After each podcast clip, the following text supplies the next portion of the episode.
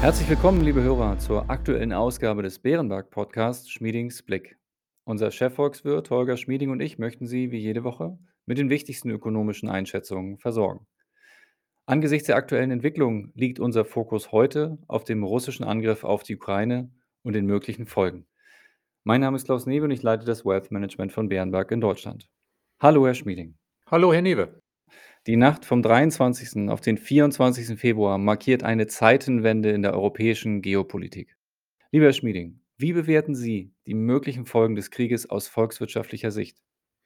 Herr Newe, zunächst einmal ist dies natürlich die größte menschliche Tragödie in Europa seit langer Zeit, vermutlich der schlimmste Krieg in Europa seit 1945. Aber unser Thema sind jetzt die wirtschaftlichen Auswirkungen. Für die europäische Wirtschaft ist dies kurzfristig wahrscheinlich ein erheblicher Schock. Das Geschäftsklima und vor allen Dingen auch das Verbrauchervertrauen können leiden. Wir haben vermutlich für einige Zeit nochmals höhere Preise für Energie, Lebensmittel und andere Rohstoffe. Hier und da können Lieferengpässe sich wieder verschärfen. Da gibt es ja bereits Meldungen, dass einige Automobilwerke aus einem Zuliefererbetrieb in der Ukraine eben nicht mehr das bekommen, was sie brauchen. Insgesamt könnte uns also kurzfristig bevorstehen, dass wir weniger Wachstum haben werden, trotz des Schubs, den wir eigentlich nach dem Auslaufen der Omikron-Welle der Pandemie haben sollten. Mittelfristig, auf Sicht von drei bis sechs Monaten, würde ich erwarten, dass die Lage sich klärt. Die Preise bleiben dann zwar wahrscheinlich hoch, aber sie dürfen nicht allzu sehr weiter steigen. Dann ist auch eine Rückkehr möglich nahezu auf den Wachstumspfad, den wir ohne diesen Krieg gehabt hätten. Die Haushalte werden zwar getroffen durch die höheren Preise, aber viele haben ja während der Pandemie Zusatzersparnisse bilden können, die sie ausgeben können. Also ich glaube, dass die meisten Haushalte dann doch nicht ihren Sommerurlaub am Mittelmeer aufgeben werden, sondern weit doch in Urlaub fahren werden, trotz der aktuellen Nachrichtenlage. Zudem dürfte es staatliche Hilfen geben für besonders hart getroffene Verbraucher, eventuell auch für Unternehmen. Deshalb also mittelfristig erwarte ich keine so großen Auswirkungen auf die europäische Wirtschaft. Und langfristig, dies bleibt eine große geopolitische Zeitenwende, aber vermutlich mit nur wenig Einfluss auf den Wirtschaftstrend bei uns, ganz anders als in Russland. Für uns ist Russland einfach kein wichtiger Markt. Wir werden bei uns mehr Militärausgaben haben, mehr Ausgaben für eine raschere Energiewende, also eine etwas gelockerte Fiskaldisziplin, etwas mehr Nachfrage. Damit werden natürlich auch einige Ressourcen anders gebunden, als es sonst der Fall wäre. Das heißt dann wohl langfristig eine leicht höhere Inflation als sonst. Also eine Inflation, die eben doch etwas über 2% verharren wird auf längere Zeit. Der Westen verhängte seit dem Wochenende schärfere Sanktionen gegen Russland. Welchen Einfluss können diese Sanktionen auf die deutsche und europäische Wirtschaft haben? Herr Newe, der Energiesektor bleibt bei diesen Sanktionen ja weitgehend ausgespart. Also, wenn es dort nicht doch zu großen Engpässen kommt, dann glaube ich, dass die Sanktionen auf unsere Wirtschaft keine großen Auswirkungen haben. Nochmals, Russland ist halt kein großer Markt. Nur 1,9 Prozent der deutschen Güterausfuhr geht nach Russland. Das ist relativ wenig. Wir verkaufen viermal so viel nach Polen. Wir haben zudem ja eine erhebliche Binnennachfrage. Unternehmen und Haushalte und Staaten möchten mehr Geld ausgeben, auch wenn das jetzt kurzfristig für einige Monate ins Stocken geraten dürfte. Zudem denke ich, dass die Aufsichtsbehörden, die Notenbanken verhindern werden, dass es in besonders betroffenen Teilsegmenten des Finanzmarktes, vielleicht in Teilen des Geldmarktes oder des Kreditmarktes, zu erheblichen Spannungen kommt als Folge dieser Sanktionen. Da würden sie dann eingreifen. Und zudem denke ich, dass es halt für Unternehmen, die besonders hart getroffen sind, auch staatliche Überbrückungshilfen geben wird. Also die Auswirkungen insgesamt auf unsere Wirtschaft, also auf die Gesamtwirtschaft, auf die Wachstumsrate insgesamt dieser Sanktionen dürfte alles in allem eher gering bleiben. Dann blicken wir ein wenig auf die russische Wirtschaft. Die westlichen Länder haben als schärfste Sanktion einen großen Teil der Devisenreserven der russischen Zentralbank in Höhe von circa 630 Milliarden US-Dollar eingefroren. Zudem wirkt sich auch der Teilausschluss vom SWIFT-System für internationale Zahlungen sowie die breite Sanktionierung russischer Wertpapiere und Unternehmen katastrophal auf den Rubel aus. Was bedeutet dies für Russlands Möglichkeit, den Krieg zu finanzieren und was heißt dies auf Dauer für die russische Wirtschaft? Für den Krieg ist Russland leider offenbar gerüstet. Die Frage ist hier, wie weit will Russland gehen? Nicht, ob es nicht derzeit die Mittel hat, den Krieg noch weiter und noch für längere Zeit zu eskalieren. Daran können diese Sanktionen wohl nichts ändern. Die Panzer sind ja schon da. Die muss Russland nicht erst kaufen. Auf Dauer wird die russische Wirtschaft aber erheblich geschwächt durch diese Sanktionen. Russland wird ja wirklich weitgehend vom Wirtschaftsverkehr mit der entwickelten Welt ausgeschlossen. Damit dürfte die russische Wirtschaft noch schneller den Bach abwärts gehen als die Wirtschaft der Sowjetunion während der Besetzung Afghanistans. Also auf Dauer wird die Fähigkeit Russlands zu weiteren Kriegen erheblich eingeschränkt, aber eben wohl nicht die Fähigkeit, den jetzigen Krieg noch einige Zeit weiterzuführen. Lieber Herr Schmieding, lassen Sie uns erneut einen Blick auf die Energie- und Nahrungsmittelpreise werfen. Über die große Rolle Russlands als Energielieferant haben wir bereits in den vergangenen Folgen gesprochen.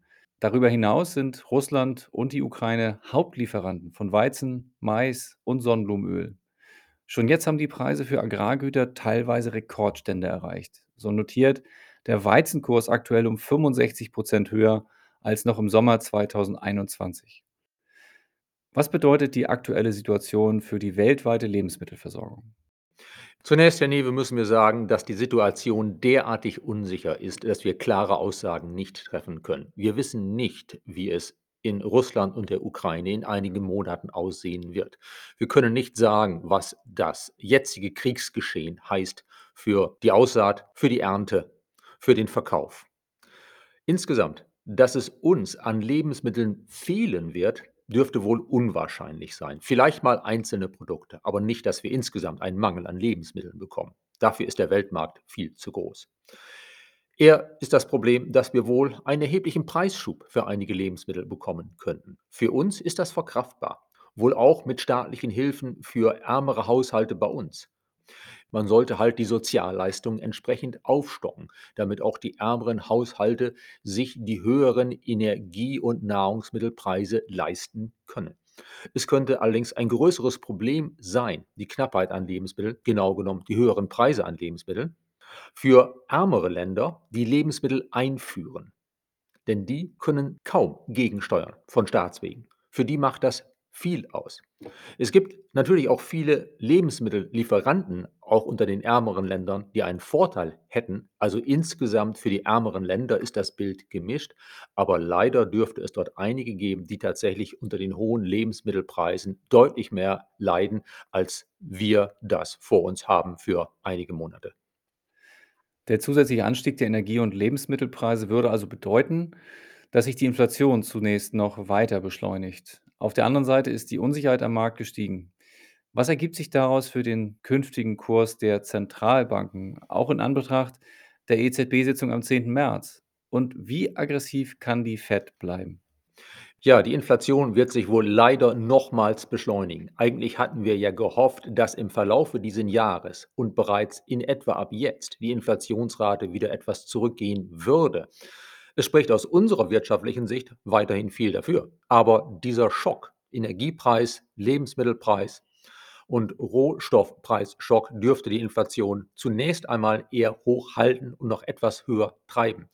Die Bundesbank hat gesagt, dass 5% Inflation für dieses Jahr denkbar sind. Das ist durchaus eine realistische Aussage, auch wenn die Unsicherheit derzeit sehr hoch ist. Nun zum Einfluss auf die Notenbanken. Für die US-Fed bedeutet dies wahrscheinlich nicht sehr viel, denn die US-Wirtschaft ist ja deutlich weniger betroffen als die europäische Wirtschaft. Die USA haben reichlich Erdgas selbst. Dort wird es als Reaktion auf die höheren Energiepreise auch mehr Investitionen ins Fracking geben. Das ist also mehr Wirtschaftsaktivität.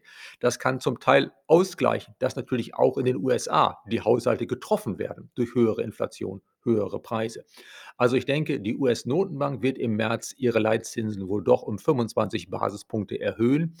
Die oft diskutierte Möglichkeit, dass es auch 50 Basispunkte gleich sein könnten, ist damit wahrscheinlich vom Tisch. Die Europäische Zentralbank befindet sich in einer Art Zwickmühle. Wenn sie am 10. März sich trifft, wird sie finden noch höhere Inflation. Gleichzeitig aber wohl zeichnet sich ein kräftiger kurzfristiger Dämpfer für die Konjunktur. Das heißt vermutlich, dass die EZB auf Sicht fahren möchte, statt sich über eine sogenannte Guidance wie bisher, also durch eine Vorabankündigung ihrer Absichten festzulegen. Ich denke, dass die Chance immer noch da ist, dass die EZB am 10. März den Ausstieg aus ihren Nettoanleihekäufen beschleunigen wird angesichts der hohen Inflation. Aber zum ersten Zinsschritt wird sie vermutlich sehr wenig sagen. Wir erwarten den ersten Zinsschritt für Dezember. Das hatten wir vor Kriegsbeginn gesagt und das ist auch jetzt immer noch gut möglich. Aber jetzt im März wird vermutlich die Europäische Zentralbank vor allen Dingen sich alle Optionen offen halten. Sie wird vermutlich einen ersten Zinsschritt Ende dieses Jahres weder kategorisch ausschließen noch auf irgendeine Art ankündigen. Sie wird sich eben wohl ihre Optionen offen halten und dann müssen wir im Sommer noch mal drüber sprechen, wie die Lage sich bis dahin entwickelt hat, ob ein erster Zinsschritt im Dezember tatsächlich dann auf der neuen Faktenlage im Sommer realistisch ist. Nach den Worten von Kanzler Olaf Scholz wird Deutschland seine Wehrausgaben so schnell wie möglich auf mindestens 2% des Bruttoinlandsprodukts erhöhen und damit die sogenannte NATO-Quote erfüllen. Herr Schmieding, wie beurteilen Sie diese Ankündigung, nachdem in den vergangenen Jahren die Rüstungsausgaben weit unterhalb dieser Marke lagen? Zunächst einmal ein politischer Kommentar dazu, Herr Newe, wenn Sie gestatten. Ich finde diese Entscheidung wegweisend und sie war überfällig. Deutschland hatte sich ja außenpolitisch schon seit längerer Zeit in eine eher unangenehme Lage gebracht, indem es als das wirtschaftsstärkste Land in Europa seinen Verpflichtungen im Rahmen der NATO, sagen wir es mal so, nicht bestmöglich nachgekommen ist. Das hat ja auch in den USA für viel Ärger gesorgt, und zwar nicht nur im Verhältnis mit Donald Trump, das hatte auch Barack Obama schon vorab zu Recht bemängelt. Also in dem Sinne ist das eine richtige und wegweisende Entscheidung. Und wir haben jetzt gesehen durch Putins Angriff auf die Ukraine, dass wir tatsächlich in unsere Sicherheit investieren müssen, um glaubwürdig Teil der NATO-Abschreckung gegen äußere Feinde zu sein. Wirtschaftlich gesehen bedeutet dies, dass wir auf Dauer etwas zusätzliche Nachfrage bekommen. Natürlich wird sich das nicht so schnell umsetzen lassen. Ob wir es schon in diesem Jahr schaffen, von den bisher üblichen etwa 1,5 Prozent der Wirtschaftsleistung an Rüstungsausgaben auf über 2 Prozent zu kommen, ist eine offene Frage. Wir müssen ja erst einmal die Waffensysteme finden, haben. Die müssen produziert werden, damit wir sie kaufen können. Also, wie schnell das geht, ist etwas unsicher. Aber sicher ist, dass wir für längere Zeit etwas mehr staatliche Nachfrage haben werden. Für Rüstungsausgaben, aber wohl auch für die Energiewende, wo vermutlich bei der Energiewende staatliche und private Investitionen eher zunehmen werden. Deshalb alles in allem erwarte ich eine etwas höhere Nachfrage als langfristige Folge für unsere Wirtschaft. Wir hatten das aber schon diskutiert. Diese etwas höhere Nachfrage bindet dann eben ja auch Ressourcen. Und das heißt, dass wir neben der etwas höheren Nachfrage eben auch tendenziell eine Inflation haben, die wohl im Durchschnitt späterer Jahre, lassen wir mal das jetzige Jahr beiseite, die wohl auch im Durchschnitt späterer Jahre eher etwas oberhalb der EZB-Zielmarke von 2% liegen dürfte. Lieber Herr Schmieding, wir sind damit schon wieder am Ende unserer Zeit. An dieser Stelle danke ich Ihnen regelmäßig für Ihre Einschätzung und das tue ich heute auch besonders, gerade in dieser, wie Sie es beschrieben haben, sehr unsicheren und sehr dynamischen Lage. Vielen Dank.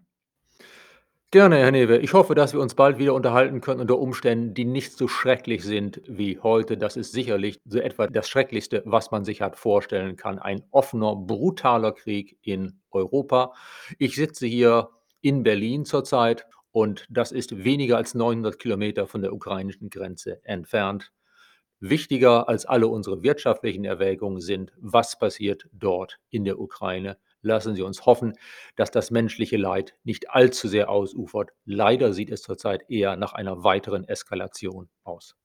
Ja, vielen Dank. Der Hoffnung schließen wir uns, glaube ich, alle an. Insofern damit, liebe Hörerinnen und Hörer, vielen Dank für Ihr Interesse. Wir hoffen, es hat Ihnen gefallen und geholfen bei der Einschätzung der aktuellen Situation und falls ja, empfehlen Sie uns natürlich gern weiter. Wenn Sie Fragen oder Anregungen haben, schreiben Sie uns ebenfalls gern eine E-Mail an schmiedingsblick@beerenberg.de. Bleiben Sie gesund und bis kommende Woche.